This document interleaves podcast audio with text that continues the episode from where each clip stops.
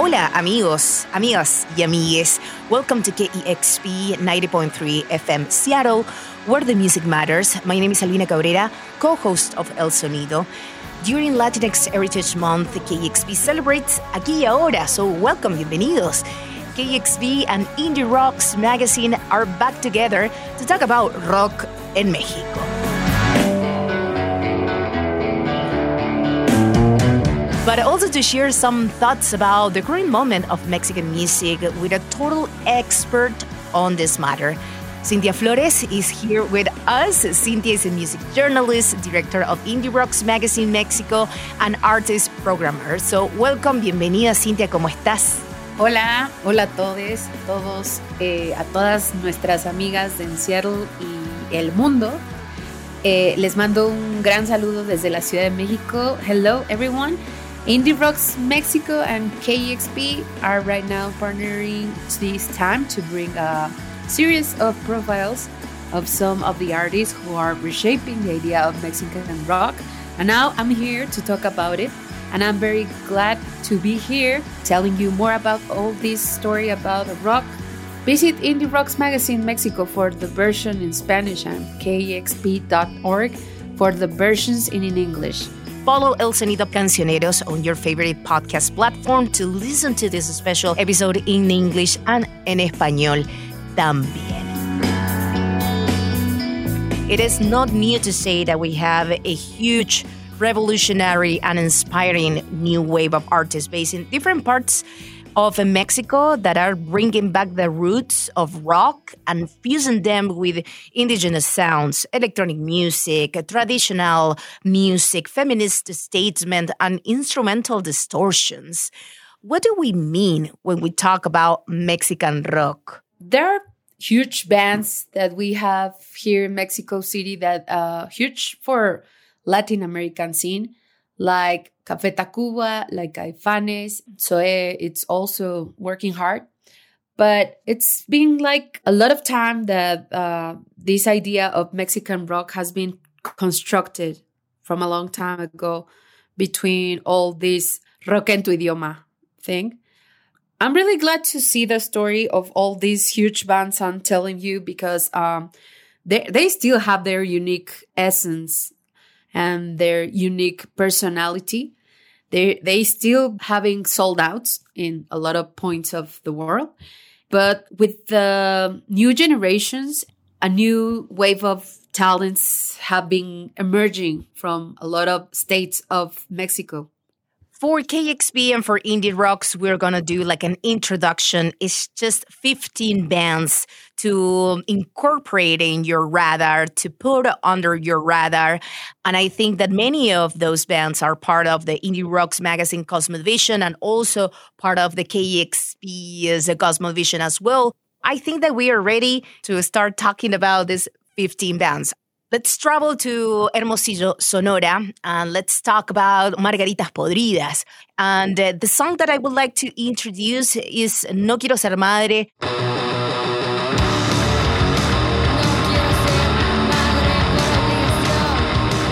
The first time that I saw Margaritas Podridas, uh, they did an amazing live on KEXP session when they came to the city to play at Freakout Festival a couple of years ago.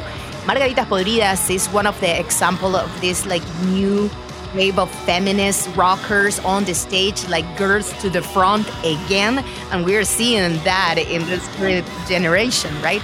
They're like the most relevant girl band in town right now. No doubting about to give a refreshment and noise and grunge mixed with all these Spanish lyrics that said a lot a lot of things about feminism and, and emotional things that young people has you know not to scream loud you know how they're doing their own way to express themselves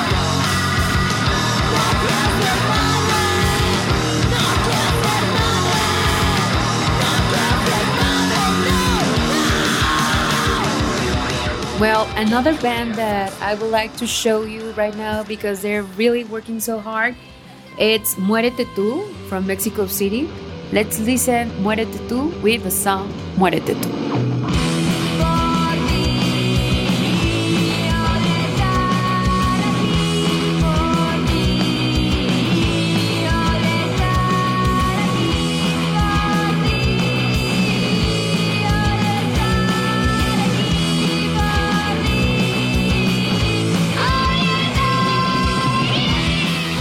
This trio, conformed by Camila, Elruid, and Roberto, they've been working since 2021, but they've been doing a very loud scene here in Mexico. They've been playing in a lot of underground places.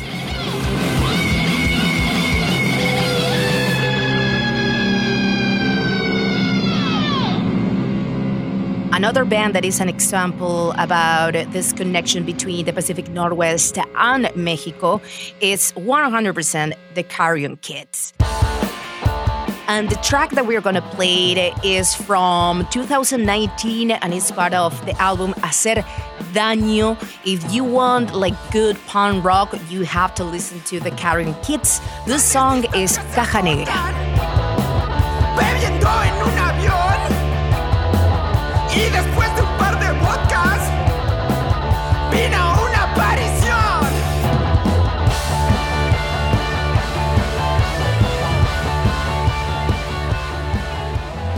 And now I'm gonna talk about Lorelle Meets the Obsolete, which is one of the most important psychedelic rock bands in Mexico. The last album is Datura, which is a very, very good mix between psychedelic, crowd, Mexican psychedelic band, which is conformed by Lorena Quintanilla and Alberto Gonzalez. Ave en reversa from Lorelle meets the obsolete.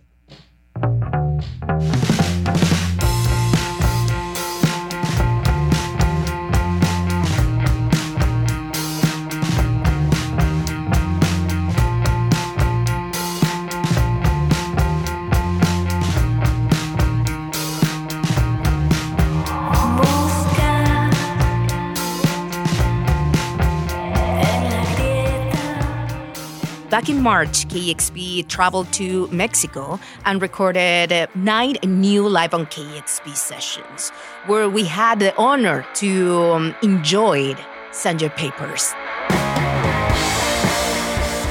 The song that I'm bringing today is a track from 2019 from the album Me Hiciste Brujería. These siblings, uh, brothers, are doing amazing punk uh, directly from Mexico, and I think that is a very good example about this new generation.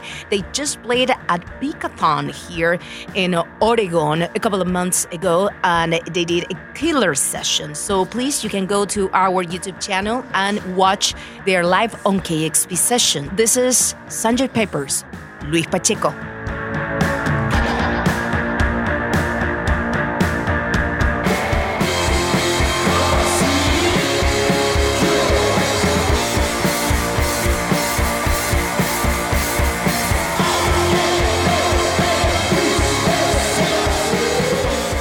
From the second album of Mengers, we are going to listen Pantitlan.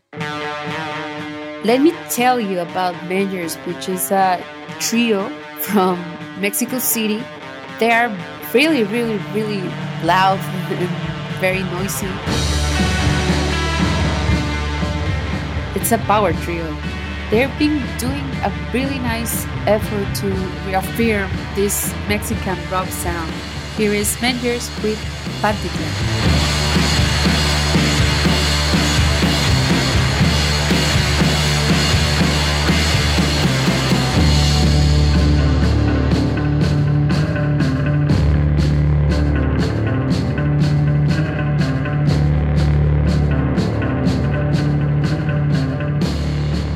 telling you about this connection between the Pacific Northwest and the best Mexican rock. And one of the reasons is the Freak Out Festival, the festival that takes place in Seattle every year. bringing a lot of great talent from around the world, but specifically from Latin America and from Mexico. And Mala Suerte has this amazing new album from 2022, and the song that we are going to listen to is A Huevo. A huevo.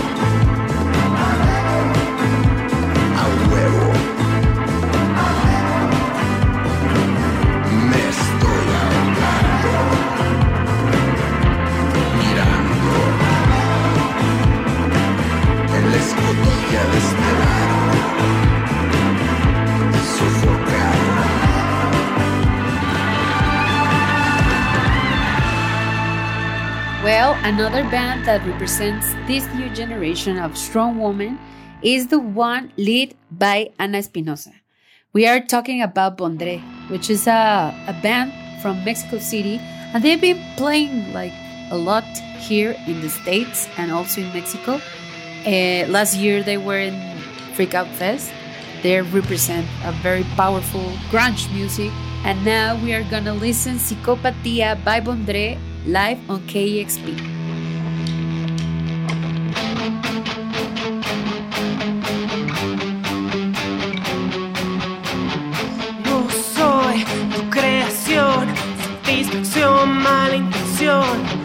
Mi voz, oposición, te irrita tanto verme vivir fuera de ti, fuera de ti, fuera de ti, me encuentro mejor.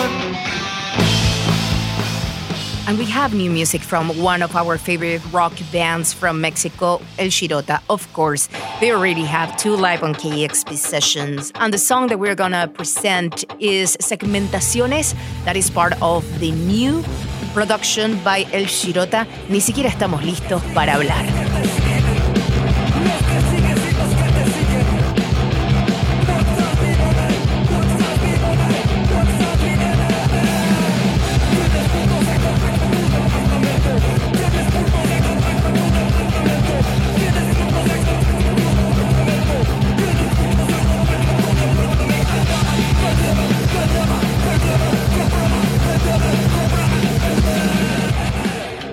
Is the turn of a new band. Actually, a new experimental collective composed by Mabe Fratti, Gibrana Cervantes, Concepcion Huerta, and Camille Mandoki. They are about to release a new album this November of this year. The song is Love Dies.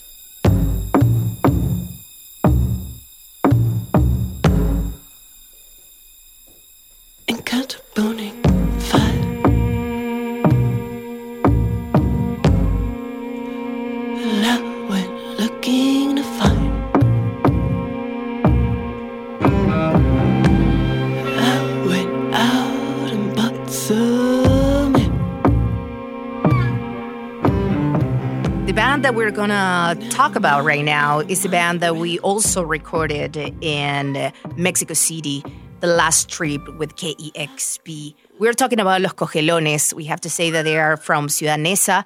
Los Cogelones did an amazing work. You can go to our YouTube channel and watch the entire session. But this is 500 años, 500 years. And it's Los Cogelones live on KEXP.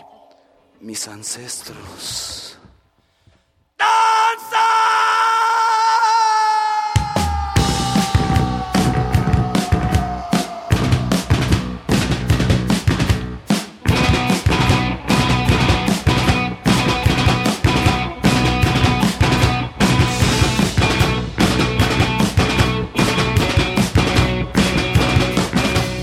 One of the most avant garde Mexican bands that has been playing in the last five years is Diles que no me maten, which is a very good avant garde crowd noise band. They've been playing in a lot of places here in Mexico City.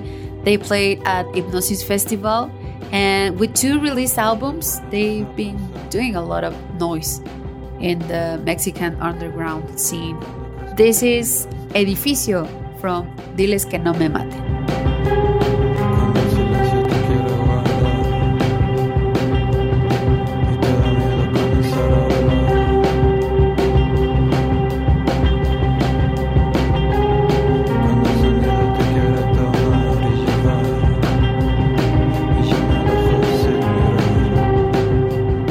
That we're gonna introduce is not new for KEXP. It's not new for Indie Rocks magazine. It's a Mexico City-based uh, psych project, and it's one of our favorite bands. Psych rock, shoegaze, experimentation, and Mint Field announced this new album, Aprender a Ser, and this new track, El Suspiro Cambia Todo. The vocalist and guitarist Estrella del Sol and the bassist Sebastian Neira, they are Mint Fields and they have new music.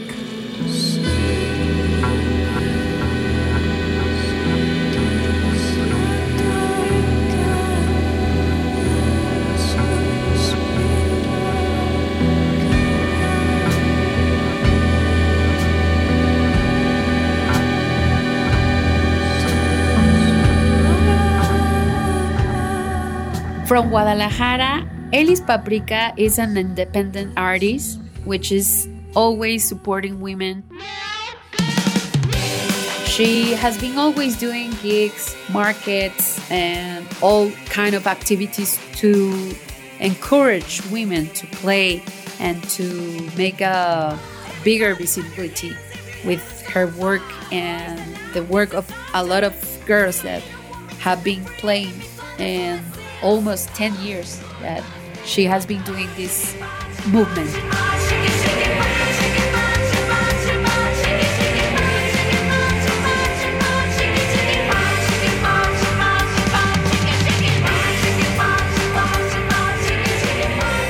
We're about to close this list of 15 bands, and this is just an introduction for the new wave of Mexican rock, this new generations of a lot of artists who are making huge waves across the continent and across the world. That's why we are partnering between KXP and Indie Rocks magazine. And I would love to close this list with local talent from the Pacific Northwest. The Kerrys is the band that I would like to introduce. Uh, the song is Bluff. They are new in this musical scene, and I cannot wait to keep seeing them making waves. So, ellos son Los Kerrys with Bluff.